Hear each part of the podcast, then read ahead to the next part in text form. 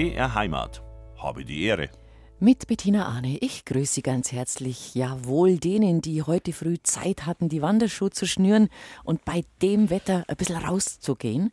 Und wenn wir im Gebirge unterwegs sind, dann steuern wir natürlich gerne eine Alm an. Wir freuen uns über einen gemütlichen Ort, der ein bisschen Nostalgie atmet, über eine zünftige Brotzeit und denken, Mai haben's die Leute, die da heroben leben, schön. Ja, von wegen. Schön ist es schon, aber das Leben auf der Alm ist weniger Romantik als vielmehr harte Knochenarbeit. Und das weiß die Susanne Schaber ganz genau. Die österreichische Reiseschriftstellerin hat zusammen mit dem Fotografen Herbert Raffald einen wunderbaren Bildband über Almen in Österreich geschrieben und zusammengestellt. Und heute ist sie bei uns zu Gast, zugeschaltet vom ORF in Wien. Guten Morgen, liebe Frau Schaber. Schön, dass Sie bei uns sind. Guten Morgen, liebe Frau Arne, und einen herzlichen Gruß an alle unsere Zuhörerinnen und Zuhörer, die uns heute begleiten werden, wenn wir auf die Almen steigen. Das machen wir zusammen. Wenn Sie dieses heutige Kaiserwetter nutzen könnten, um jetzt nicht mit uns zu plaudern, worüber wir uns freuen, sondern wirklich draußen unterwegs zu sein, in Ihren Bergen, in den schönen Bergen Ihrer Heimat, was wäre denn so eine Alm, wo Sie sagen, die wäre mein Ziel? Da gehe ich gern hin. Ja, ich glaube, der Sehnsuchtsort des heutigen Tages wäre für mich die Heiminger Alm. Das ist eine kleine Alm, von der, zu der steigt man von Obsteig aus hinauf. Obsteig liegt am Miminger Plateau. Mhm. Und das ist so ein Ort, da möchte man eigentlich Kuh sein. Es ist eine herrliche Weide. Dahinter ist eine ein kleine Almhütte. Es gibt ein wunderbares Essen. Also wenn ich da an die Kasspatzeln denke oder an den Kaiserschmarrn. Und da sitzt man dann und schaut auf die Ötztaler. Ganz hinten blitzen, blitzen die Gletscher herüber. Ja, da denkt man sich dann schon, so schaut das Glück aus. Absolut. Almen in Österreich heißt ein wunderbarer Bildband von Susanne Schaber und dem Fotografen Herbert Rassalt. Ich empfehle ihn herzlich. Ist vielleicht auch mal ein passendes Geschenk für Menschen, die einfach sich für die Kulturhistorie interessieren, die gerne draußen beim Wandern unterwegs sind und die vor allem ein paar handfeste Tipps brauchen. Wir fahren ja sehr gerne auch zu unseren Nachbarn nach Österreich zum Wandern. Da stehen ein paar richtig tolle Adressen drin. Aber jetzt freuen wir uns, dass die Susanne Schaber heute bei uns zu Gast ist. Eine Reiseschriftstellerin, da kriegt man ja gleich ganz lange Zähne als Journalistenkollegin. Wie, wie, wie wird man denn das? Das ist ja schön. Ja, das ist immer wieder eine Frage, die mir gestellt wird und muss gleich vorneweg sagen, ich will da gar keinen Neid aufkommen lassen. Ich bin natürlich viel unterwegs, aber die Hauptzeit des Jahres bin ich zu Hause vor dem Computer und bei der Recherche. Also das, das Schreiben ist ja ein einsames Geschäft und, und da ist man eben nicht im Feld. Trotzdem ist es ein ganz wunderbarer Beruf und ich muss sagen, ich bin da irgendwie reingerutscht, mhm. glaube ich. Ich habe ursprünglich, ich habe in Innsbruck Germanistik und Anglistik studiert und habe eigentlich immer gestaunt über die Mitstudentinnen und Mitstudenten, die schon in den damaligen Jahren, erstes, zweites Semester, haben die schon ihre Karrierepläne vor mir ausgebreitet. Ich hatte das eigentlich nie. Ich mhm. wusste eigentlich nie, wo es hingeht habe dann das Studium zu Ende gemacht und meinen Eltern zuliebe, die das auch finanziert haben, auch das Probejahr gemacht im Gymnasium und bin dann eigentlich in die Selbstständigkeit gesprungen. Und da war es ein komischer Zufall eigentlich, dass ich in die Reiseecke geraten bin, weil ich damals ein Feature gemacht habe fürs Schweizer Radio über literarische Orte am Zürichsee. Ah. Und kurz darauf hat sich der Klettverlag gemeldet und hat mich gefragt, ob ich sowas nicht über die Donau machen möchte und gleich als Buch. Mhm. Und plötzlich war ich dann mittendrin. Und mhm. so hat sich das eigentlich immer weiterentwickelt. Und ich denke mir oft im Rückblick, war es ein Zufall oder hat es doch so, äh, war es doch etwas, was so einen inneren Sog hat und was sich aus der Distanz als was ganz Selbstverständliches herausgestellt hat und eben etwas, was gut zu mir passt. Mhm. Da hat sich also eins aus dem anderen ergeben und entwickelt. Und warum das dann so ist, das ist immer so ein bisschen müßig, gell, darüber nachzusinnen. Aber ja, ich, manchmal tröstet man sich einfach ja. mit, dem, mit dem Gedanken, es hat wohl so sollen sein. Also es war wohl so, dass es auch auf sie zugekommen ist ein bisschen. Ja, schön. Ich glaube, das trifft es genau, weil es ist, es ist äh, wie gesagt, viel, es kommen immer wieder junge Kollegen auf mich zu und die sagen, wie macht man das und wie geht man das an? Das ist oft so schwer zu beschreiben, weil es ist einfach so, so selbstverständlich entwickelt. Natürlich ist bei, beim Schreiben, auch über Reisen, ist natürlich auch viel Handwerk dabei. Man muss recherchieren können. Ja. Man, muss, man, man muss offen sein, um auch auf Menschen unterwegs zuzugehen und sich da auch inspirieren zu lassen und neugierig zu bleiben. Aber dann läuft es schon. Mhm. Und dieses Buch jetzt über die Almen, was war denn der Antrieb, der Impetus dafür zu sagen, ähm, das nehme ich mir jetzt mal vor? Das Thema. Ja, in, mhm. de, in dem Fall kam die Idee gar nicht von mir, sondern vom Tirolia Verlag. Aber die wussten natürlich, wie sie mich packen können. Die wollten schon länger was mit mir machen und die kamen dann plötzlich mit der Idee Almen auf mich zu. Und da sind Sie jetzt ja als in Innsbruck, Themen. als Tirolerin dem Ganzen durchaus aufgeschlossen gegenüber. Ja, absolut. Und es kommt noch dazu, seit ich in Wien lebe, sind mir die Berge und die Almen und dieses ganze Alpine ja noch näher, weil die Sehnsucht einfach so groß ist. Mhm. Na gut, da kamen die mit der Idee dazu auf mich zu und hatten dann auch schon als Partner den Herbert Raffald vorgeschlagen. Wir haben uns kennengelernt und da hat sich einfach eine kongeniale Partnerschaft auch entwickelt. Wir haben inzwischen drei Bücher gemacht. Ich muss vielleicht noch dazu sagen, das ist mir auch wichtig. Er ist heute im Feld. Es ist herrliches Wetter bei uns. Er muss natürlich heute fotografieren ja. gehen.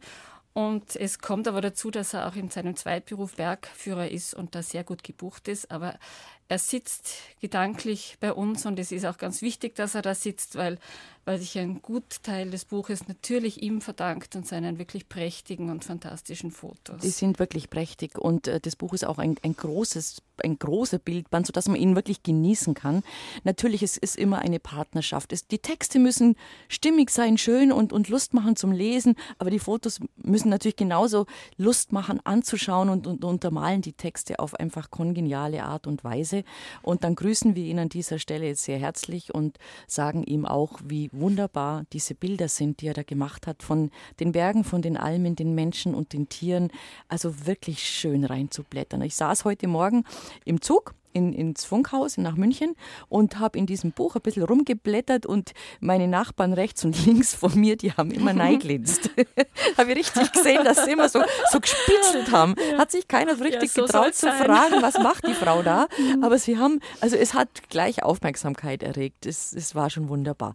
Gut, und wie geht man dann so ein Buch an? Also es gibt, glaube ich, wenn ich es richtig im Kopf habe, 8700 Almen in ihrer österreichischen mhm. Heimat.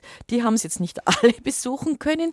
Wie trifft man eine Vorauswahl? Also wie sagt man, da, da, da, da, da gehen wir hin mhm. oder die, die, die schauen wir an? Ja, wir haben Normalerweise, wenn ich so ein Reisebuch schreibe, da sind ja keine Hotels und, und, und, Tipps drin und so, sondern es sind Reisegeschichten. Normalerweise lasse ich mich da eher treiben. Aber natürlich, wenn ich einen Partner habe, muss man ein Konzept machen.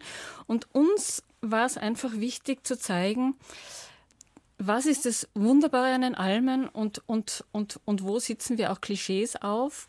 Wie schaut der Alltag wirklich aus? Ähm, und da haben wir versucht, verschiedene Zugänge zu finden. Also, dass wir irgendwie so eine breitere Palette hatten an, an Geschichten, die verschiedene Menschen porträtieren, die auf Almen arbeiten oder leben oder die mit Almen zu tun haben. Das war so, das war so quasi das Konzept für, für, für, die, für den Hauptteil. Und dann haben wir gesagt, machen wir eine Auswahl von den 100 uns liebsten Almen. Das haben wir uns ein bisschen aufgeteilt. Das war ziemlich schwierig. Mhm. Und da haben wir einfach gesagt, also ich mache Tirol und Vorarlberg und Niederösterreich. Und der Herbert, der auch ein, ein Almbuch über die Steiermark schon geschrieben hatte, der hat dann die Steiermark, Salzburg und Kärnten übernommen. Und so haben wir uns da ausgetauscht, haben etliche dieser Ausflüge gemeinsam gemacht, etliches allein. Und so ist das Buch dann eigentlich ganz mhm. homogen entstanden. Schlichte Frage, wie lange braucht man dafür? Das geht ja nicht von heute auf morgen. Und vor allem die Fotos, die drin sind, auch die sind natürlich nur gut und schön bei prachtvollem Wetter. Man muss also immer aufs Wetter passen, wenn man dann so Fotos macht für so ein Bildband. Also welch, welchen, welchen Zeitraum müssen wir uns da vorstellen? Was nimmt das in Anspruch? Ja, das ist wirklich schwer zu sagen, weil wir beide ne-, daneben auch noch andere Sachen machen und jetzt dann nicht so quasi über Monate oder mhm. Jahre an einem Buch arbeiten. Wir haben da einen, einen relativ breiten Zeitrahmen gesteckt bekommen oder uns gewünscht. Ich glaube, das waren zwei oder drei Jahre, ja. weil er noch dazugekommen ist. Wir konnten ja eigentlich nur im Sommer ausschwirren. Ja. Und da, wie Sie richtig sagen, da muss das Wetter passen, da muss auch der Herbert Zeit haben und nicht mit, mit Gästen am Berg sein. Also wir haben uns da auch Zeit gelassen und vielleicht spürt mir das auch. Es ist auch so, so ein, im Buch, glaube ich, so ein langsamer Rhythmus drinnen, der auch sehr viel Ruhe ausstrahlt. Mhm. Das ist nichts, was so schnell entstanden ist. Ja, das spürt man tatsächlich. Tempo. Und es ist auch so, äh, wir werden einige der Geschichten, die Sie da erzählen, aus unterschiedlichen Blickwinkeln werden eben Almen betrachtet. Vom kulinarischen her bis, bis, zum, bis zum Wirtschaften, bis zum, bis zum Bad. Sehr spannend, kommen wir später drauf ja. zu sprechen. Dieses Baden im heißen Wasser, im Karlbad, in den, in den Nockalmbergen, ähm, in den Nockbergen, Verzeihung. Haben Sie das alles gewusst? Hat man Ihnen das zugetragen? Haben Sie, wenn Sie eine Geschichte gemacht haben, Tipps bekommen, Mensch, über da müsst ihr mal hingehen, da gibt es eine tolle Kräuterfrau. Auch da führt vermutlich bei der Recherche eins zum anderen, stelle ich mir vor. Genau so ist es, liebe Frau Anne. Sie kennen das aus der eigenen Erfahrung. Man fängt einmal an zu recherchieren und dann kommt man wirklich vom einen zum anderen und dann erzählt man das vielleicht mal im Freundeskreis, dass man da dran ist. Dann, dann sagt jemand, ach, der, da, dort und dort und, und auch bei den Gesprächen mit den Sendern und Hirten, dann wissen die wieder was von, von, von jemand anderem, der unbedingt mit rein sollte. Also es ist, es, es entsteht so nach und nach. Ja. Trotzdem hat man so ein Grundgerüst, weil man sich halt doch denkt, man möchte verschiedene Themen abdecken. Und die versucht man dann einfach nach und nach mit Stoff und mit Blut und Fleisch zu füllen. Mhm. Ich sag's mal so. Mhm. Und wenn das fertige Produkt dann vorliegt, so wie jetzt, und man hat es in der Hand, dann darf man vielleicht schon auch ein bisschen stolz sein, oder? ja, mit dem Stolz habe ich ein bisschen Mühe. Und ich darf auch sagen, wieso. Für mich ist meistens eigentlich ein Buch abgeschlossen, wenn ich das, das Manuskript abgebe. Dann ist es erledigt. Das ist das schönste Teil dann, wenn das geschrieben ist und es ist ein Verlag. Dann kommt noch so diese lästige Zeit, wenn die Fahnen kommen, die Druckfahnen. Erster Fahnenlauf, zweiter, dann äh, Klappentext und all diese Dinge.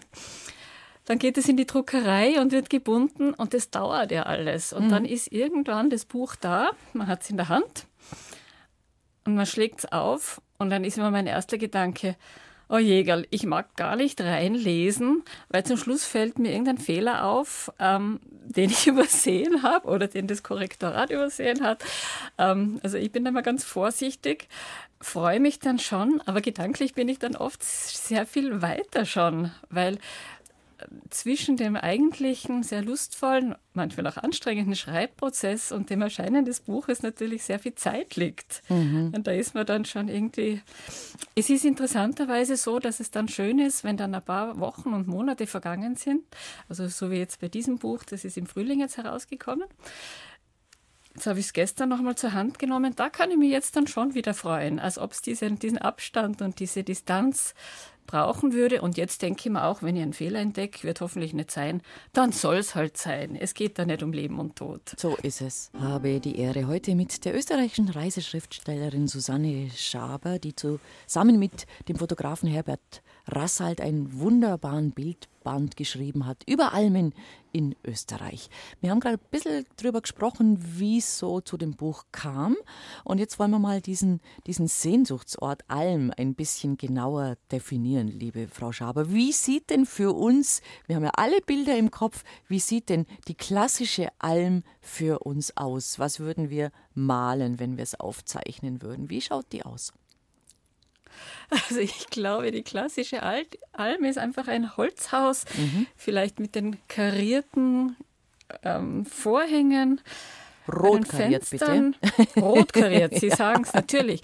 Oder es kann auch sein Leinenvorhänge und natürlich mit Kreuzstich bestickt. Auch gut, ja. Dann die, die ja, die roten Geranien, der Holztisch und da vielleicht eine Bretteljause mit, mit, mit Käse und Wurst. Ähm, ja, der, der, Fernblick kommt dazu und ich, ich glaube vor allen Dingen auch dieses Gefühl nach Freiheit. Unser Alltag ist ja so durchgetaktet, ähm, die Tage sind so voll und wenn wir dann raufsteigen auf die Alm, dann äh, bekommen wir schon das Gefühl einer großen Freiheit. Mhm. Aber Sie haben es gerade beschrieben, das ist das Bild, das wir im Kopf haben, so dieses rotkarierte und dann die Geranien und der Holzstapel neben der Tür. Die Katze haben wir vergessen, es muss eigentlich irgendwie nur eine ja, Katze. Ja, stimmt. Eine Katze muss auch noch da liegen, oder? Die muss im Eingangsbereich Und natürlich liegen. die Kühe. Und die Kühe, die, wo man ja. das Bimmeln hört. Aber Sie haben ja so viele Almen besucht für Ihr Buch. Ist es so? Schauen Sie alles so aus? Sie schauen, viele schauen ein bisschen so aus. Aber mhm. es gibt natürlich viele andere und vor allen Dingen, wenn man hinter den Vorhang schaut, dann spürt man einfach, was da dahinter steckt. Ja. Ähm, Sie haben es ja eh schon gesagt, es gibt in Österreich 8000 Almen, Tendenz abnehmend. Da sind 7200 Hirten oder Senderinnen zugange. Das ist ein mächtiges Stück Arbeit, da den Alltag aufrechtzuerhalten, ähm, das Vieh zu betreuen, ähm, zwei Drittel sind in Österreich Rinder, ansonsten Pferde, Schafe und Ziegen. Ähm, die, die Flächen zu schwenden, also das heißt regelmäßig freizuschlagen, damit das Dickicht sich nicht zu viel Raum zu verschaffen. ja. Äh, ja, das heißt das Ausbuschen offenbar in, in Bayern. Ja, ich glaube, das ja, ist ein bisschen ähm, regional unterschiedlich. Ausbuschen ja, das ist, das ich, ich weiß aber auch Schwenden. Ich fand es auch so schön bei den Almen, die verschiedenen regionalen Varianten in der Sprache. Das hat mir auch so fasziniert. Das war schön. Mhm. Na, aber zurückkommen darauf, es ist, es ist wirklich ein, ein harter Alltag, den man oft, wenn man raufsteigt, gar nicht so mitbekommt. Ähm, wenn es gut läuft, dann, dann ist eine Alme ein ganz wunderbarer Ort. Aber es gibt natürlich auch sehr viele Almen, wo ein Mordsgedudel zu hören ist und, und, und wo die wo die Leute auch, auch äh, abgespeist werden mit mhm. Mozzarella und Tomaten. Also die, die, die breite Palette gibt es da natürlich. Ja. Und man muss sich halt schon die Almen noch suchen, wo man dann wirklich zur Ruhe kommt. Die authentisch sind, genau. Ja. Ähm, wir wollen jetzt noch ein bisschen den Arbeitsalltag würde ich mir gerne für ein bisschen später aufheben, denn der lohnt sich, dass man wirklich ausführlich drüber mhm. spricht. Mhm. Aber für, für, für unser Gefühl, unsere Emotionen wollen wir noch ein bisschen fixieren vielleicht. Es ist es ist diese Unbeschwertheit unter freiem Himmel, die wir da genießen. Wahrscheinlich auch die Stille. Im Idealfall ich glaub, das ist es ja beides. still. Ja. ja. Und man ist halt wirklich sehr nah dran an der Natur. Und zwar im, im Guten und im Schlechten. Also man spürt sich, glaube ich, dort oben ganz anders, weil man einfach auch den Gewalten ganz anders ausgesetzt ist.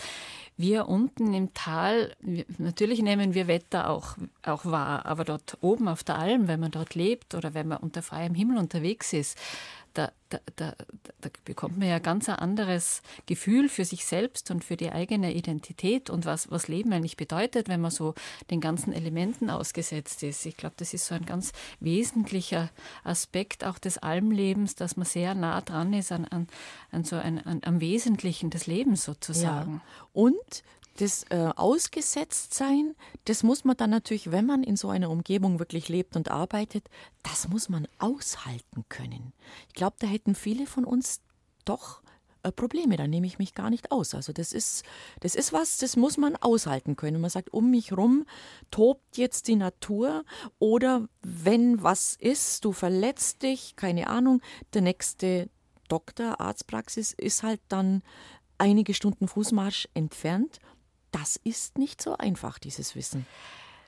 Das ist wirklich nicht einfach und es gibt ja viele Almen, die auch wirklich abgelegen sind, wo man auch gar nicht einkehren kann, also wo dann, wo, wo dann die Hirten für sich sind und die haben keine Handyverbindung.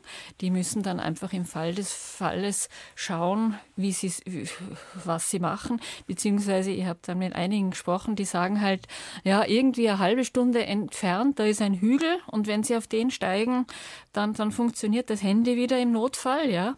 Aber das sind alles relativ, ja, das sind keine so wirklichen Sicherheitsnetze mhm. sozusagen, ja. Mhm. Also, also, es ist schon so, dass man sagen kann, auf die moderne Technik äh, wird nicht verzichtet. Also da geht keiner hoch, der das nicht nutzen würde. Nicht, weil er jeden Abend lustig telefonieren will oder chatten oder was weiß ich, sondern weil er einfach weiß, wenn was ist, dann kann er halt damit wirklich Hilfe herbeiholen. Und deswegen hat auch der heutige Alpert oder die Senderin einfach ein Handy sicher dabei.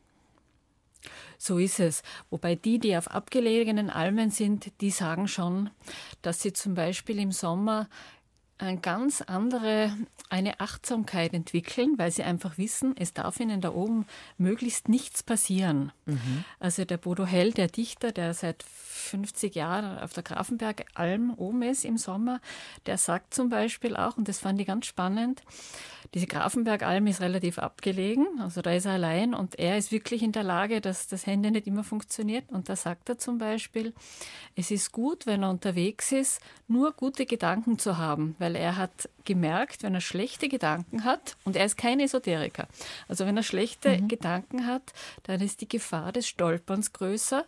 Und das kann natürlich für, für, für jemanden, der auf einer abgelegenen Alm ist, dann schnell auch zur Gefahr werden. Absolut. Weil wenn der in einem Funkloch ja. sitzt, dann ist das alles nicht so einfach. Von daher gibt es eben die Almen, die auch wirklich noch, wo, wo, wo man das Gefühl hat von diesem ursprünglichen Almleben, wo man einfach nicht angeschlossen war so an, an, an das Leben im Tal, so wie das ja ansonsten jetzt bei den meisten Almen ist, die, die zum Beispiel einen mhm. Ausschank machen oder die eine breite Straße haben, die auch aufführt. Mhm.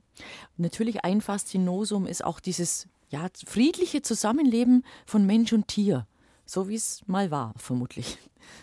Dass man sagt, man hat seine Schafe oder seine Pferde oder seine Kühe oder seine Hühner. Manche haben mehr oder weniger von allem ein bisschen was. Und dieses, dieses Aufeinander angewiesen sein und miteinander leben. Das ist, glaube ich, ein ganz wichtiger Aspekt und da entsteht, glaube ich, auch eine speziell innige Verbindung. Das hat mir dann auch ein, ein Hirte mal erzählt ähm, der Gewittersituation und er musste alle, alle Rinder da zusammentreiben. Und beim Zusammentreiben ist ihm ein Stier in, eine, eine, in so eine Felsspalte gestürzt und dann konnte er aber noch Hilfe holen und die haben den dann raus. Mit, mit Stricken haben sie den auf schwierigste Weise dann rausgeholt, diesen Stier aus, diesem, aus diesem Steinloch. Und das hat aber den Stier so angestrengt, der ist rausgekommen und dann hat er hat dreimal durchgeschnauft und war tot, ja. Also äh, Herzversagen. Mir, das war ein Herzversagen ja. Mhm. aufgrund dieser Aufregung. Ja, Wahnsinn. Und dann mhm. hat er mir dieser Sen erzählt, dieser Hirte, da sind gestandene Männer da gestanden und haben geweint. Ja, weil sie sich weil so angestrengt Erlebnisse haben. natürlich auch, mhm. ja, nicht nur die Anstrengung, aber Nein, auch angestrengt, um dieses Tier zu retten und dann ist es ja, geglückt. Und, und dann, und dann geht es so Dann ist es geglückt und ja, das, ja also das, das sind auch so, ich glaube, so elementare Gefühle, die da hochkommen und denen man wahrscheinlich in der Höhe und in der Extremsituation natürlich mehr ausgeliefert ist als unten im Tal. Mhm. Und natürlich gibt es einen anderen Aspekt auch. Wer auf die Alm geht und dort für ein paar Wochen lebt und arbeitet, der verlässt ja die Gemeinschaft im Tal und entzieht sich, Sie haben es so schön formuliert, auch den Blicken der Kirche und der mhm. Obrigkeit hatte ja auch was das zu bedeuten. Ein, das hat was zu bedeuten. Und wenn man in, in Bayern lebt oder so also mhm. wie ich in Tirol aufgewachsen ist, dann weiß man, was das heißt mit der Obrigkeit. Äh, so gesehen gibt es ja auch viele Gestanzeln über das lustige Almleben mhm. und die Freiheiten dort oben. Der Pfarrer ist unten im Dorf, na, das stimmt sicher, dass, dass man oben auf den Almen große, größere Freiheiten hat. Man darf nicht vergessen, der Alltag ist sehr, sehr hart. Also das ist, glaube ich, keine Frage. Ich habe eigentlich niemanden getroffen, der nicht gesagt hat, also am Abend ist man einfach wirklich müde nach so einem Almtag, ganz gleich, ob man Bewirtung auch noch macht oder einfach nur mit einer großen Tierschar beschäftigt ist. Aber es gibt dann natürlich die Regentage und da kommen die Bauern herauf und die Bauern haben ja normal auch nicht Zeit, aber wenn es dann einmal so wirklich schüttet, dann kommen die rauf und schauen nach dem Vieh. Und ich glaube, da geht es dann ordentlich zu in den Hütten. Also da wird, da wird dann wirklich gefeiert. Ja, ja, da sind wir dann wirklich bei dem, was Sie angesprochen ja. haben. Da aber, ist ordentlich was aber los. Aber ich meine, wir kennen es ja alle, dieses wunderbare Lied auf der Alm, da gibt es kein Sünd. Ähm, ja. ein bisschen was ist schon dran, natürlich. Da geht es jetzt gar nicht mal um das lustige Liebesleben, sondern es geht einfach darum, ähm, dass es, ähm, ja, man war entzogen, man, man hat in Freiheit gelebt. Es, ist, es, sind, es sind vielleicht die, die, die, die Normen und die Gesetzmäßigkeiten, denen man unten im Tal ausgesetzt ist, halt da heroben äh, haben die nicht stattgefunden und, und der Zaun um einen rum oder das Korsett um einen rum war halt nicht eng. Und ähm, das hat bestimmt äh, das ein oder andere bewirkt. Formulieren wir es mal ganz neutral. Das, das ist sicher so und ich glaube so gerade in unserer Zeit, ähm, wo wir ja doch so eingespannt sind in alle Zwänge und, und Beruf und Alltag und alles ist so durchgetaktet und, und hektisch, da ist die Sehnsucht nach diesem anderen Leben natürlich sehr groß. Ich will das jetzt gar nicht romantisch verklären, mhm. aber ich glaube, dass so ein Sommer, und es gibt ja auch viele, die äh, so Hirten und Sennerinnen, die das nur im Sommer machen und sonst andere Berufe haben.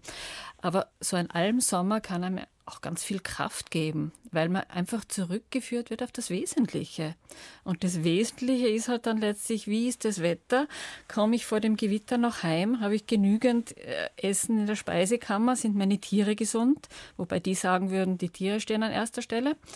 Ja, also einfach so, so sind wesentliche Dinge des Menschseins, die einem beim Almleben dann wieder mhm. so bewusst werden. Und eines der, dieser, dieser wesentlichen Dinge ist natürlich auch, dass man Lebensmittel herstellt, so wie es unsere Vorfahren Jahrtausende lang gemacht haben. Man hat Lebensmittel hergestellt. Das war der Hauptjob sozusagen, dass man gesagt hat, das Korn ansehen oder Tiere haben und daraus was machen, damit man leben kann.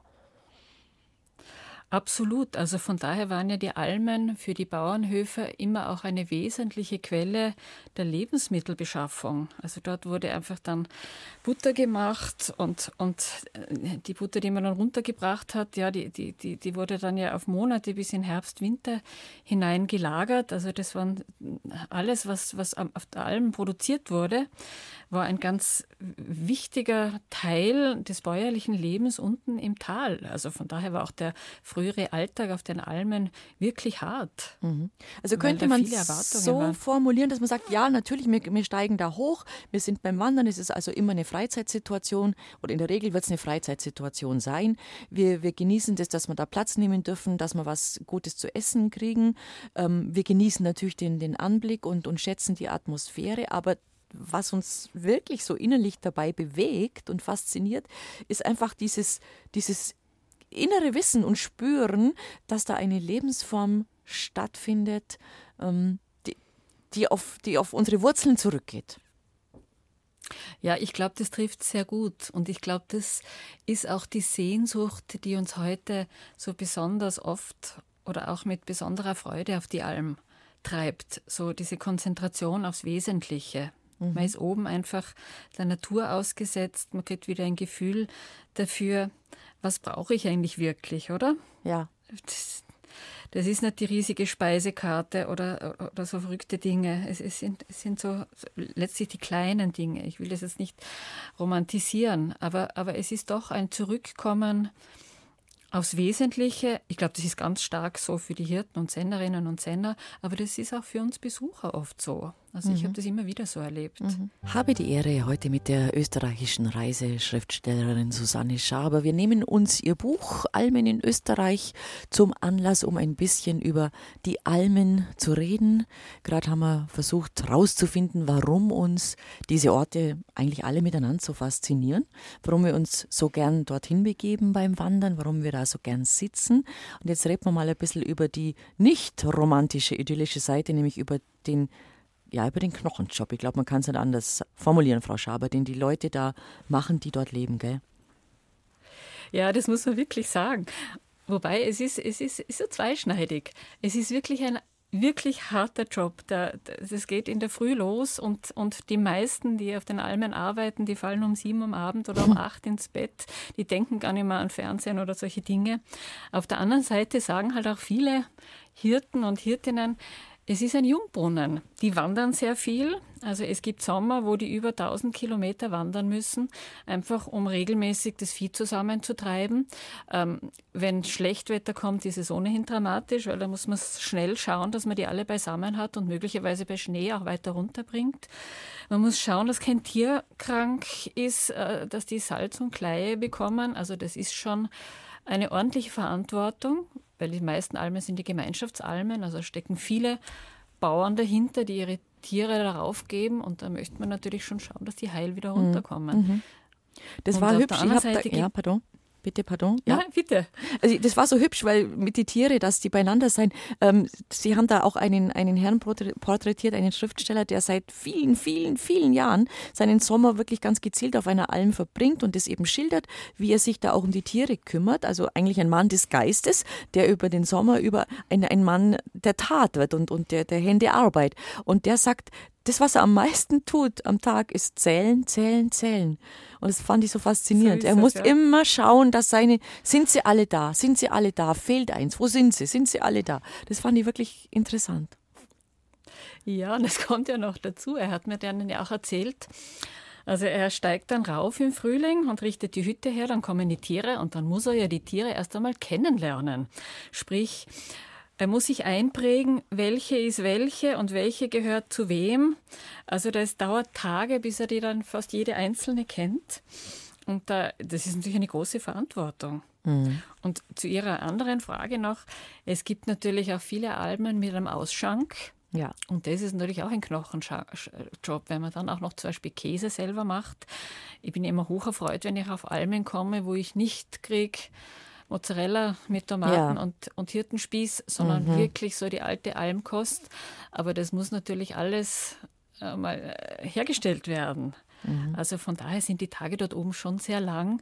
Auf der anderen Seite habe ich es immer wieder so erlebt, dass die Sennerinnen und Senner dann gesagt haben, ja, so ein Almsommer, ähm, sie, sie, werden im Frühling schon ganz unruhig, weil die Sehnsucht so groß ist nach der Alm. Und wenn sie, wenn es dann, auf der Alm ist ja im August schon, da geht das Gras ein bisschen zurück, wird trockener und man spürt den Herbst kommen. Und wenn man dann den Herbst so im Blick hat und das Runterkommen, freut man sich auch schon. Aber das Erstaunliche ist eben, dass sie sich dann topfit fühlen. Also alle sagen eigentlich, das hat auch der Bodo Hell gesagt zu mir, der Dichter, der ja 80 ist schon, der sagt einfach, das ist ein Jungbrunnen. Mhm. Trotz aller Arbeit. Diese harte körperliche Arbeit, diese frische Luft, die hohe Bergluft, die einfache Kost, dieses eben stille, nicht erreicht sein, nicht dauernd äh, digital unterwegs sein, das macht unterm Strich bestimmt wirklich wahnsinnig viel aus. Ja, und ich glaube, viele genießen dann auch die Ruhe. Also wenn wir jetzt von den Almen sprechen, wo auch nicht so viele Leute daherkommen, ja. Andererseits muss man sagen, wenn schlechtes Wetter ist, dann geht es auf diesen Almen oft wirklich rund, ja. Weil dann haben auch die Bauern Zeit, aus dem Tal mal raufzusteigen und zu schauen, wie es dem Vieh geht. Dann versorgen, die haben meistens einen Rucksack voll mit Lebensmitteln dann für ihre Hirten und Senner mit dabei, gerade wenn es Almen sind, die ein bisschen weiter weg liegen. Und wenn die dann raufkommen, und ich glaube, im Rucksack ist dann ordentlich Schnaps auch mit dabei. Da mhm. wird dann oft, glaube ich, auch wirklich gefeiert. Sei, sei allen oder gegönnt, gell? Das sei ihnen ja. gegönnt. Oder, oder auch, es erzählen dann auch Senderinnen, die haben oft ein gutes Verhältnis auch zu den Jägern. Und dann kriegen sie ab und zu ein Bröckel vom Wildbret und mhm. das schieben sie dann in ihren Ofen.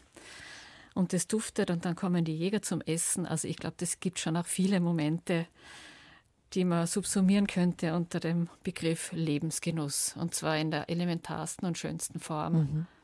Und es ist ja tatsächlich so, dass Menschen, die da einmal von diesem Almvirus infiziert worden sind, ähm, tatsächlich oft einfach wirklich Wiederholungstäter werden und, und nicht mehr davon lassen können. Es mag schon den einen oder anderen geben, der das durchsteht irgendwie und sagt, oh na, das ist nichts für mich, aber ich glaube, die Zahl ist gering, derer, die da oben äh, arbeiten, leben und sagen, das mache ich nie wieder. Die meisten sagen wohl, es war hart, aber schön und die kommen wieder hoch. Das ist wohl so. Es gibt schon Einzelne, ich glaube, die haben einfach zu romantische Vorstellungen mhm. vom Almleben. Die sind nach einem Sommer dann sozusagen geheilt, aber viele andere fiebern den Almsommer dann wirklich entgegen. Und ich glaube, es hat auch damit zu tun, ähm, dass man in so einem Almsommer trotz der harten Arbeit, und ich möchte es wirklich immer wieder dazu sagen, weil wir sollten da wirklich nicht den romantischen Vorstellungen aufsitzen. Aber so ein Almsommer führt einen auch wirklich zu sich selbst zurück. Ich glaube, das ist so ein ganz wesentlicher Teil, sowohl für uns Besucher, das spüren wir einfach, wenn wir da oben sind, oberhalb der Waldgrenze, als auch für alle, die dort hart arbeiten. Man ist einfach wieder ganz nah bei sich selbst und man hat Gedanken, die man unten im Alltag einfach seltener hat. Und ich glaube, das ist was ganz Kostbares und Schönes. Also von daher sind die Almen auch ein, ein, ein kostbares Gebiet unser aller Ressourcen, und zwar im realen als auch im ideellen. Absolut. Und vor allen Dingen sind sie ja auch ökologisch wichtig. Wir haben es ja schon kurz angesprochen. Also ähm, da wird dafür gesorgt, dass äh, diese Flächen, die da sind, eben nicht zubuschen, nicht zuwachsen. Das machen die, die Tiere. Und ähm, da habe ich auch so schmunzeln müssen, weil ich den Spruch jetzt so nicht kannte. Da hat ihnen einer erzählt, der seine Alm bewirtschaftet, sagt, na, man sagt so grob über den Daumen gepeilt, nach sieben, acht Rindern putzen dann noch die Pferde oder Schafe durch. Also im Idealfall hat man da wohl mehrere Tiere, damit die Fläche eben wirklich abgefressen wird. So ist es. Und es ist ja inzwischen lustig, durch die Klimaveränderung verändert sich ja auch die, die, die Art der Tiere, die oben sind. Also ich habe mit dem Christian Bachler gesprochen, kennen manche vielleicht, der sogenannte Wutbauer, der ist mhm. ja recht bekannt geworden. Ähm, und der hält jetzt Jacks und der sagt, die Jacks, die putzen den, den, Rindern und Schafen noch hinterher, weil die auch Wacholder und Heidelbeeren fressen. Jawohl. Also da ist durch die Klimaumstellung, vieles in der Umstellung, äh, man hätte sich früher gar nicht vorstellen können, dass man Jacks auf die Alm tut. Und die bleiben auch zum Beispiel sehr viel länger als die Rinder, Pferde und Schafe. Ja, da bin ich sowieso gespannt, was da noch passieren wird oder was da noch auf uns zukommt. Ob, das, ob sich der Almsommer nach hinten hinaus verlängern wird oder ob dann doch zuverlässig die, die Nächte und die Morgende doch so kühl sind, dass, so wie wir es jetzt gerade zum Beispiel erleben, ich finde, bei uns sind die Morgende sehr frisch. Mhm. Also je nachdem, wenn du Richtung Oberstdorf gehst zum Beispiel oder Richtung Hof, äh, Bayerischer Wald, dann schon, schon nahe nahe an der Frostgrenze, sage ich mal, waren das die letzten Tage immer so zwei bis vier Grad maximal. Und äh, ob es dann doch den Almsommer nicht beeinträchtigt, und man sagt, ja, das ist wie immer, so Ende August, Anfang September kommen die Tiere wieder runter, oder ob sich das auch verändern wird, vermutlich. Man, wir wissen es nicht. Ich, ich glaube, es hat sich schon ein bisschen verändert. Es gibt Regionen, wo die Bauern ihr Vieh später runterholen, wobei man schon auch sagen muss, ähm, die Trockenheit macht halt vielen zu schaffen. Es ist auch wirklich so, so Mitte August, da, da, da ist die Trockenheit dann schon so dass auch, auch, auch das Gras und die Kräuter nicht mehr so die Kraft haben wie gleich im Frühling. Aber grundsätzlich wird schon die Almsaison tendenziell etwas länger. Es ist ja auch bei den Wanderern so. Ja. Ich habe jetzt gerade gelesen, der Tirol-Tourismus oder war das der Österreich-Tourismus hat vermeldet, dass sich die Wandersaison halt viel mehr vom Sommer wirklich in den Herbst verschiebt und weiter in den Herbst. Und ich glaube, dass da auch sehr viele Almhütten dann in der Folge länger offen haben werden. Wobei natürlich immer der Gefahrenmoment dabei ist, wenn man so hoch oben ist und diese Almen sind ja meistens auf der Höhe 1300 bis 1800 Meter, da kann natürlich der Winter schnell hereinbrechen. Oh ja, Schnee also und, muss und man das, dann ja. wendig mhm. sein und, und die Tiere zusammen treiben. Das ist ja auch immer der Stress für die Hirten wenn so ein Wintereinbruch kommt oder so eine Schneelage, eine unerwartete, dass sie die schnell ein paar hundert Meter weiter runtertreiben damit die nicht im Schnee feststecken. Da gibt es einen Begriff dazu, den ich gerne mir von Ihnen erläutern lassen würde. Ich kannte ihn tatsächlich nicht. Ähm, wenn, wenn Wintereinbruch kommt, sagen wir mal, gibt es ja bei uns oft im August oder so. Ja, und dann, ja. dann muss man die Tiere schon mal ein bisschen tiefer gelegen bringen. Dann gibt es die sogenannte Schneeflucht. Das fand ich sehr spannend. Was ist die Schneeflucht? Ja, das ist wirklich die Flucht. Ähm, man, man, versucht einfach, die, die, die Tiere so weit runter zu treiben, damit die nicht im Schnee stecken bleiben, weil da wird es für die einfach schwierig, vom Futter her und von der Bewegung. Und rein rechtlich und ist es aber so, dass man das dann auch darf, auch wenn einem die Wiese oder die Weide nicht darf. gehört. Und das, nein, das, das, fand das ich darf, so spannend. Das darf man. Mhm. Nein, nein, das darf man schon. Das ist, mhm. ich glaube, das ist so irgendwie, ich bin keine Juristin, aber das ist so ein Gemeinrecht, dass mhm. das erlaubt ist. Und ich glaube, das ist, das ist so zwischen den Bauern einfach so ein Gewohnheitsrecht, dass mhm. man sich das zugesteht. Anders wird es auch gar nicht gehen, denke ja. ich. Wir ja. haben noch einiges zu besprechen in der nächsten Stunde. Wir wollen mal über das Essen reden. Wir wollen über Sagen und Geschichten reden. Wenn wir Zeit haben, wollen wir uns den Schaftrieb mal anschauen und ganz unbedingt auch das Karlbad in den Nockbergen, wo die Menschen auf der Alm in heißes Wasser tauchen. Bis hierhin vielen Dank.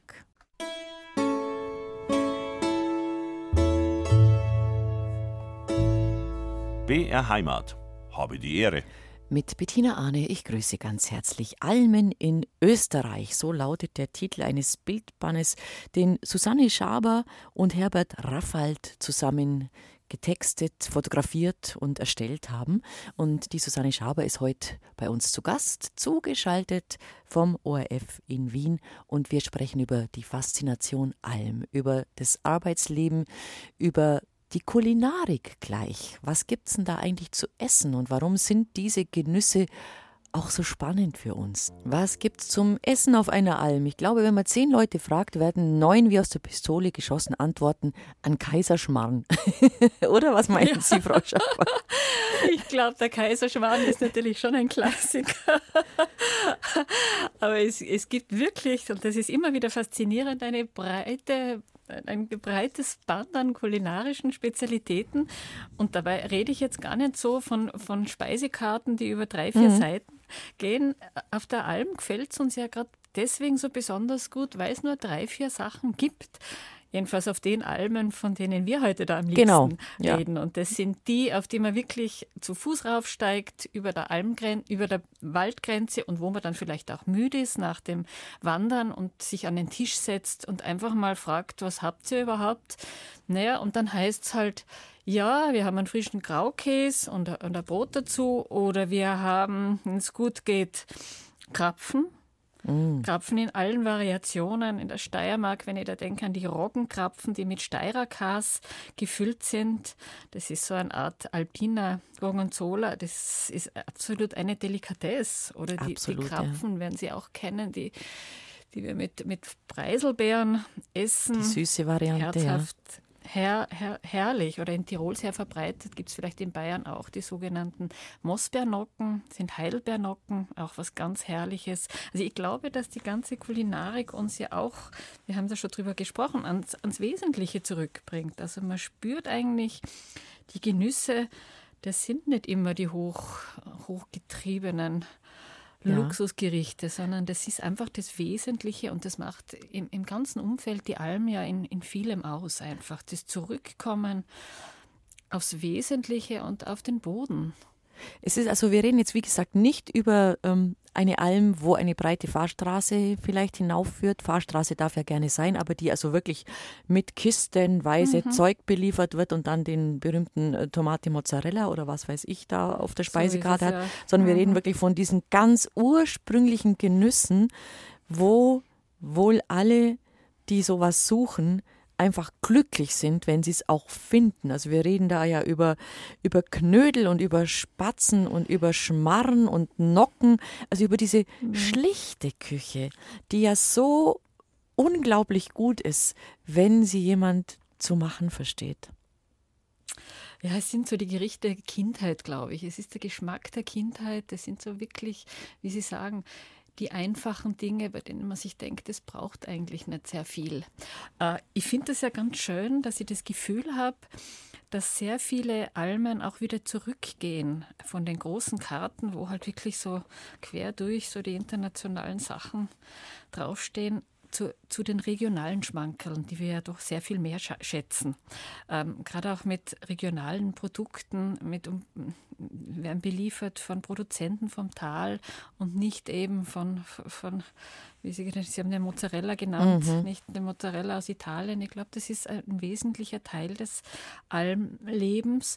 Und ich habe auch die Erfahrung gemacht, dass jetzt gerade mit Corona in der Zeit, da haben ja gerade die Sportindustrie hat ja da sehr geboomt und das Berggehen mhm. hat, glaube ich, so, so einen neuen Impuls bekommen und, und das war, glaube ich, auch für die Almen gut und ein bisschen auch insofern, als man zurückkommt auf das Wesentliche auch im Kulinarischen. Absolut, ja.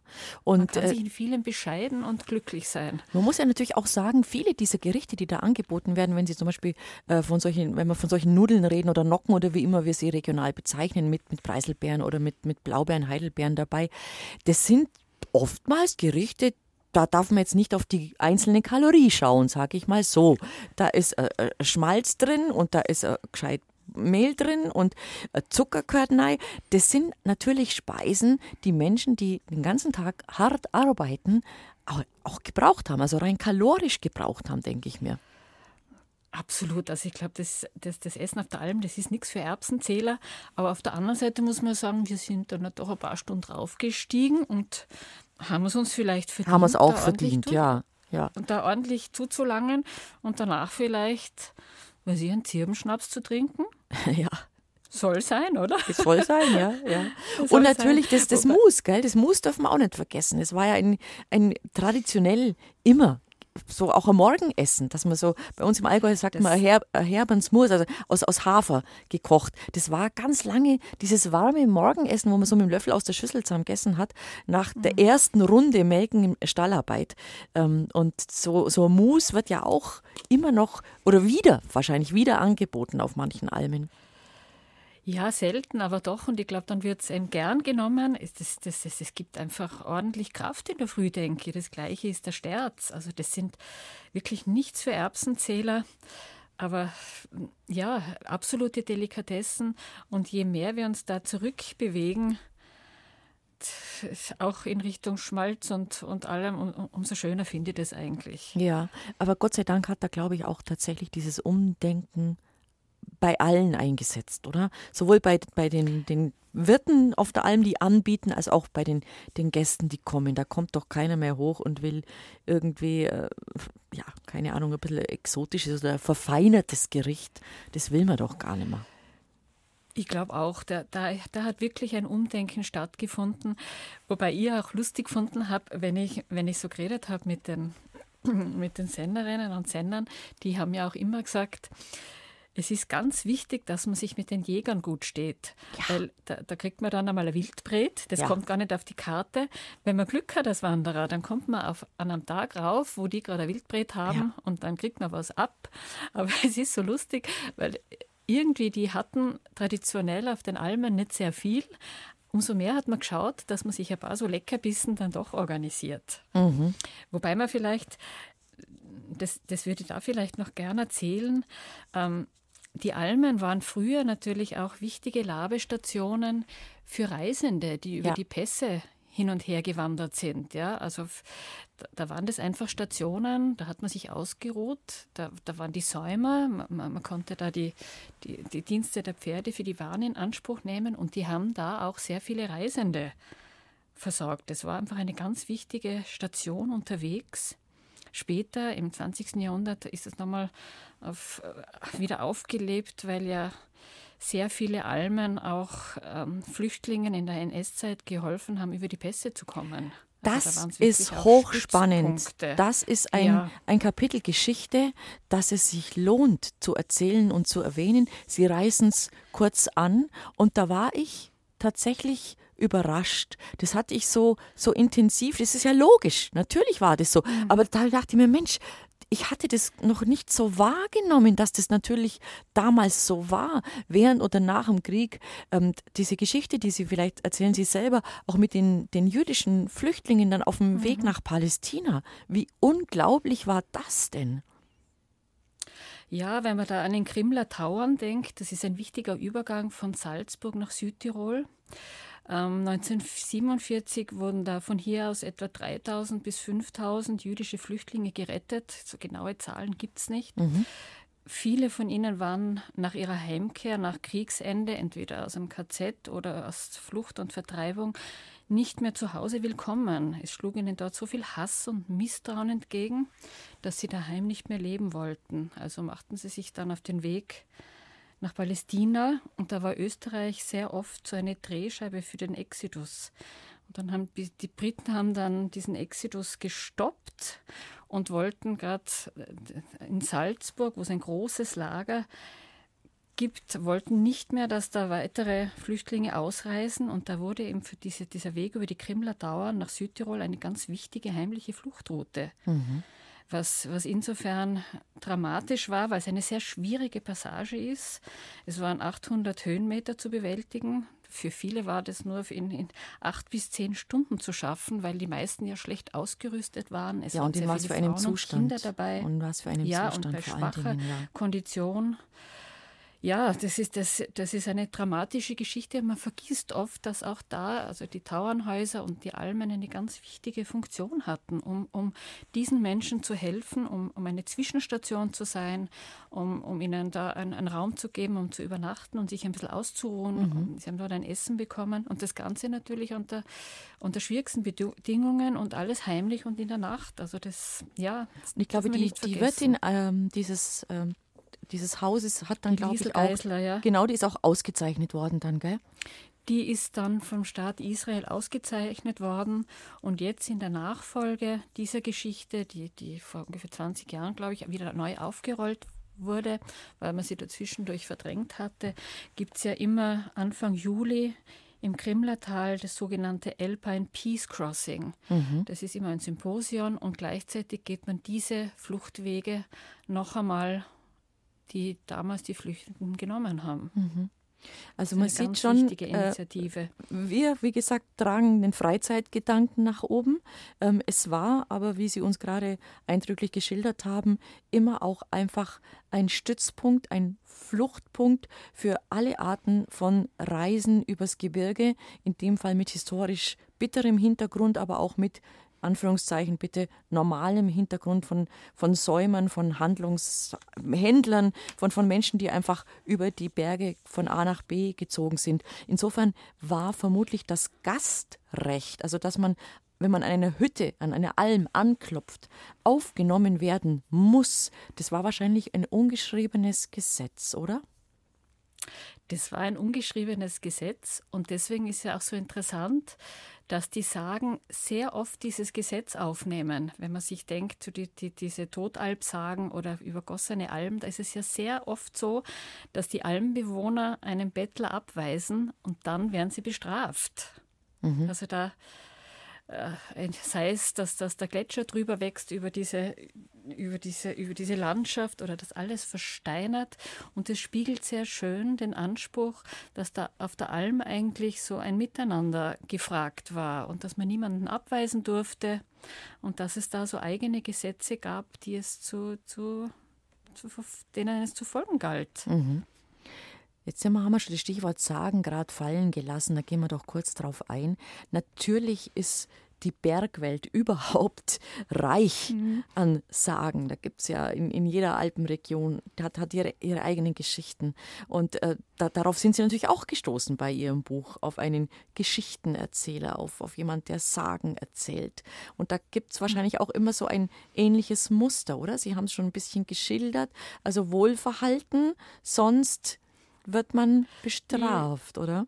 So ist es ein bisschen. Ich meine, es gibt ja diesen Spruch auf der Alm, da gibt es kein Sünd. Mhm.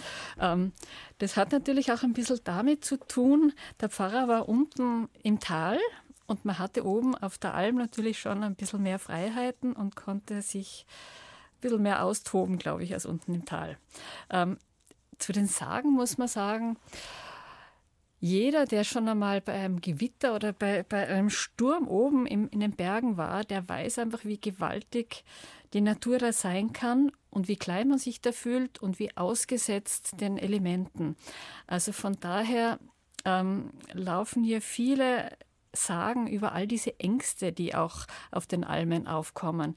Also ich glaube, wenn man früher noch mehr als heute, heute gibt es ja doch das Handy, haben zwar nicht alle Almen Handyverbindung, mhm. aber doch viele. Aber wenn man früher so allein in der Almhütte gesessen ist, ja, und es hat einen unglaublichen Gewittersturm gegeben, ich glaube, da hat man gebetet und da ist einem einfach auch ja. bewusst geworden, wie klein man ist. Und da haben auch diese Sagen glaube ich, mitgeholfen, um Ängste zu bannen. Weil letztlich geht es ja auch in den Sagen sehr oft darum, so quasi, wenn man sich wohl verhält, dann passiert einem nichts. Mhm. Aber wehe dem, der die Regeln nicht beachtet, mhm. sei es jetzt Mildtätigkeit oder, oder ja, was auch immer es da an Werten gibt, wer diese Werte nicht beachtet, der wird wirklich bitter bestraft. Mhm. Also man muss sich Was gut stellen mit den, den saligen Frauen und den Venediger Männle und den Kasermandeln und den wilden Jägern, so es, den ja. Zwergen, den Wichteln, mhm. was halt da so alles lebt in dieser äh, Höhe. Eine riesige, eine riesige Schar unterschiedlichster Wesen, ähm, die da die rauf und runter kraxeln. Da kommt ja noch dazu, ähm, im Herbst war dann der Almabtrieb und da hat man sich natürlich, auf den Bergen wird die Fantasie auch immer sehr groß, da hat man sich ja dann auch immer vorgestellt, was passiert in der Alm, wenn wir nicht da sind. Und da entstanden dann auch diese ganzen Sagen von, von den Treffen, von diesen Geistern in den Almhütten und den wilden Feiereien. Also es ist schon sehr spannend, da zu beobachten, wie sehr da die Gedanken, die in der Höhe auf der Alm einem kommen, da auch die Fantasie im Erzählerischen angeregt haben. Mhm. Und man muss sagen, der Unterschied zwischen Märchen und Sage ist der, dass das Märchen in der Regel, bitte in der Regel, eher mhm. gut ausgeht, die Sage Eher nicht. Ne? Eher nicht, gell? Ja. Also die Sage Na, ist eher ein bisschen schaurig, ist, ist eher immer ein bisschen schaurig. Na, die, ja. die, Sage macht eher Angst. Also mhm. die arbeitet eher mit, mit, mit dem Motor Furcht sozusagen. Ja. Wobei oft da eben das Rettende dann doch nahe liegt. Ähm, wer sich an Gottes Gebote hält und an die Gebote der Nächstenliebe, der kommt dann doch durch. Mhm. Also von daher ja, sind dann manche dieser Sagen, einige stammen natürlich aus Urzeiten, aber andere, bei anderen spürt man dann schon auch irgendwie den Pfarrer mit der Rute im Hintergrund. dann reden wir über einen wirklich, wirklich interessanten Schaftrieb. Er geht vom Schnalstal hinüber ins Ötztal, 3500 Tiere, 40 Kilometer weit. Was hat es damit auf sich, liebe Frau Schaber? Ja, das ist wirklich eine ganz tolle alpine Besonderheit.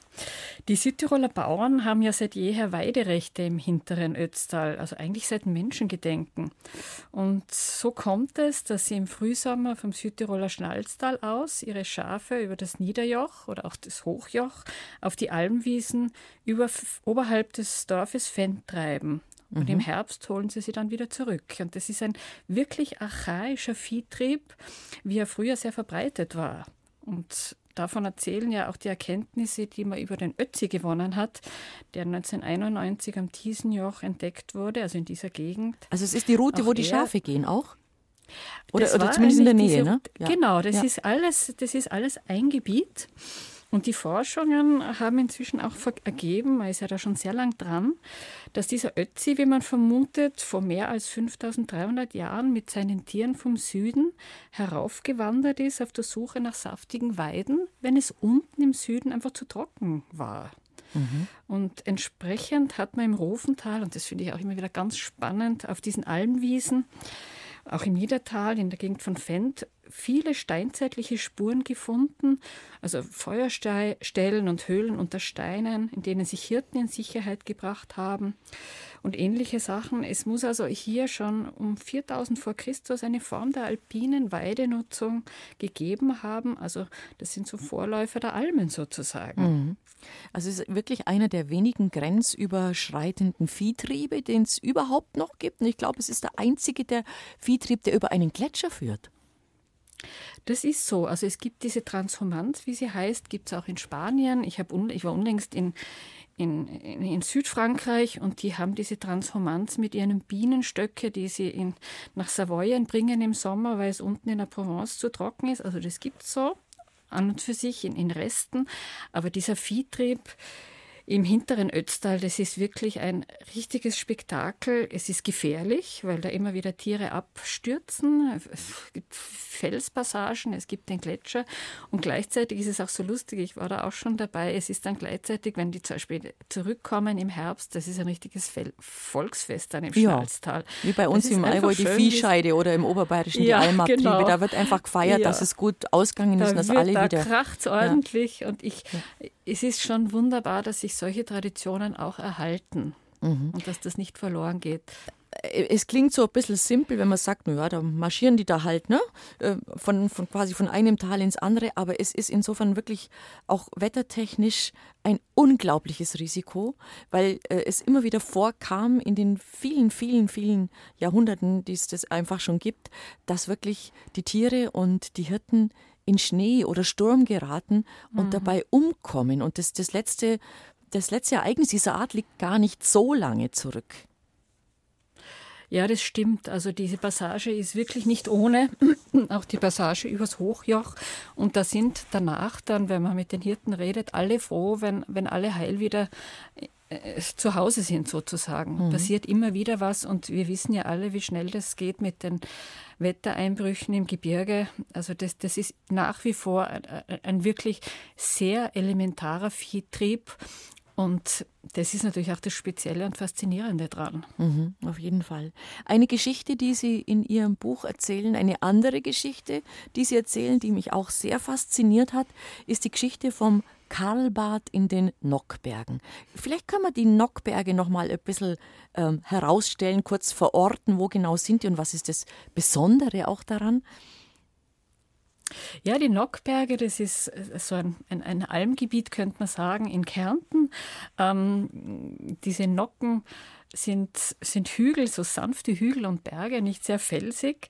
Und dort gibt es, und das sprechen Sie ja an, seit Menschengedanken denken, so eine Art Kuranstalt im Kleinen, ein sogenanntes Bauernbadel. Ein Bauernbadel, also quasi auf der Höhe. So ein Bauernbad. ja. Auf der Höhe auf sozusagen. Der Höhe, ja. da, sind die, da sind die Bauern auf die Alm gestiegen, wenn sie Schmerzen hatten in Muskel, bei Muskeln oder Sehnen ähm, und haben dort gebadet. Und die Familie Aschbacher betreibt dieses Bad bis heute. Es ist sehr klein und auf diese ganz spezielle Weise, wie es sie anderswo ja nirgends gibt.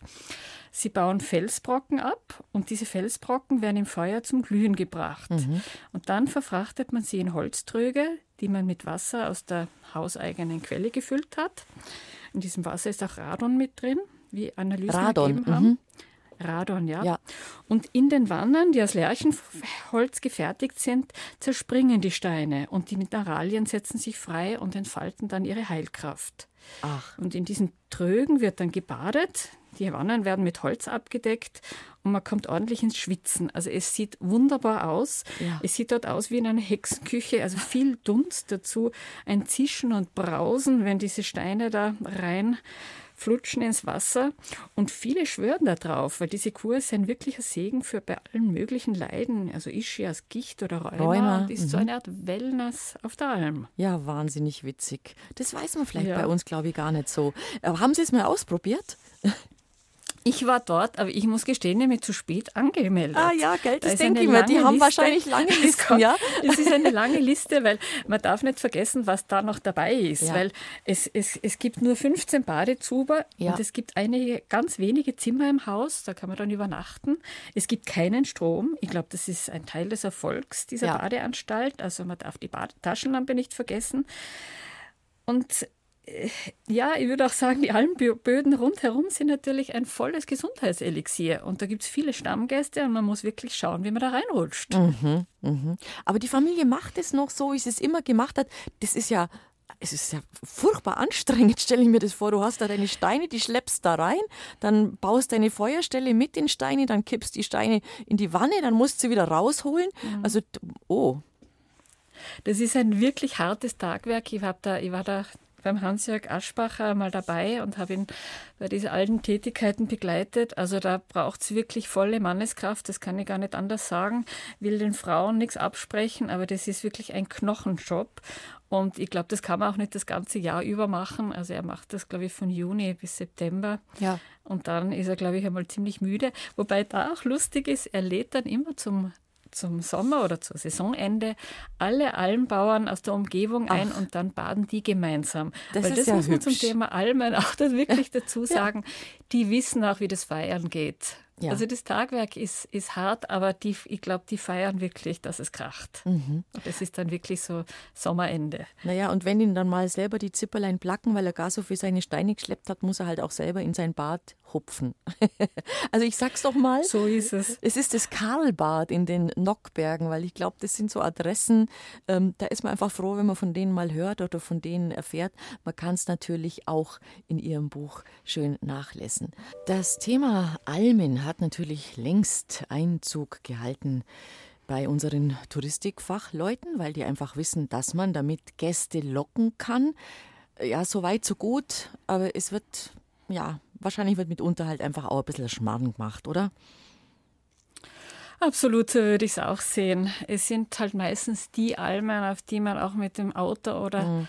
Bus hinkommt wo es dann ziemlich rund geht in Sachen touristisches Getriebe, wo dann ganz seltsame wo es seltsame Blüten treibt. Da gibt es dann das Almdiplom, wenn man einmal im Stall war. Mhm. Äh, auf der Speisekarte stehen die Spaghetti und die Lasagne. Also das, das, das mm, sind natürlich nicht die Alpen, die wir so im Blick hatten, weil unser Buch ist doch ein Plädoyer für solche Alt Alpen, wo, und ich will das jetzt ja nicht verklären und, und mhm. romantisch, sentimental da jetzt beschwören, aber natürlich waren unser Ziel die Alpen, die Almen oder Alpen oder Schweigen, wie sie auch heißen, wo man wirklich auch noch das traditionelle Leben kennenlernen kann. Mhm. Darf ich nicht vergessen, gerade heute sind Almen absolut kostbare Rückzugsorte, wie sie ganz selten geworden sind. Hier kommen wir zur Ruhe und hier finden wir Ressourcen und Schätze wie kaum anderswo und mhm. schon gar nicht unten im Tal.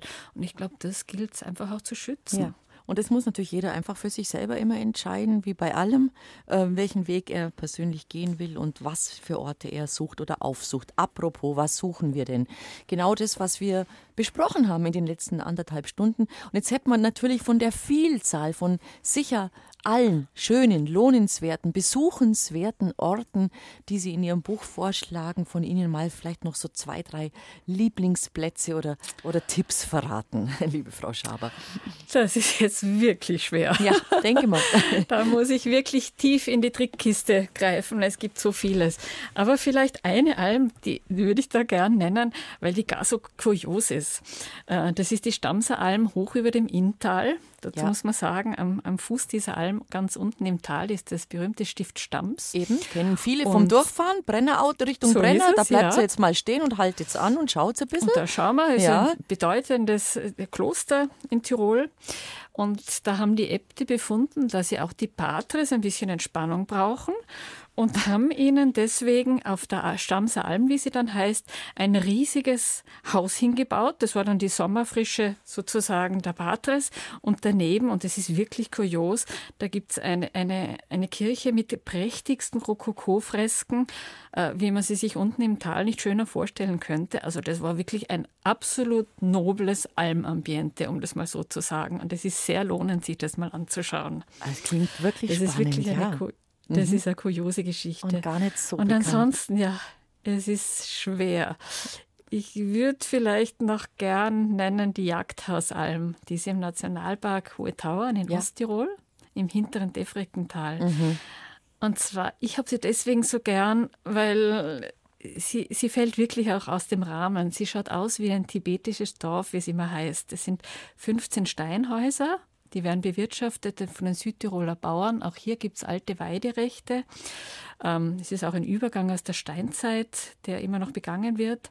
Es ist wenig Wald dort oben, also hat man die, die Hütten aus Stein gebaut. Und das ist eine ganz eigene Atmosphäre, dieses Almdorf dort oben. Das hat wirklich was Magisch, Magisches. Das mag ich schon sehr gern. Das Defreckental ist überhaupt was Besonderes ein bisschen. Aber das führt das jetzt zu weit.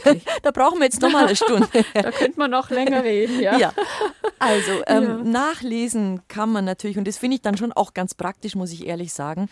Äh, hinten im Buch ist so ein, ein, ein Teil, wo man für jedes äh, Bundesland von Österreich, also von, von Tirol äh, über Steiermark bis Kärnten, einfach so ein paar Adressen aufgelistet kriegt. Beim, ich habe gleich heute früh nach Vorarlberg geschaut, weil es ist, liegt bei mir nahe dran. Da bin ich vom Allgäu auch schneller mal mhm. hingefahren Richtung Bregenzer Wald oder so.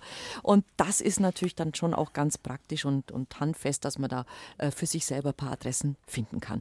Ich wünsche Ihrem das Buch viel Erfolg. Wichtig, ja. Das war sehr schön, mit Ihnen zu plaudern und ähm, Beehren Sie uns wieder, wenn Sie uns wieder schönes Kulturgeschichtliches aus Ihrer schönen Heimat Österreich nahebringen können.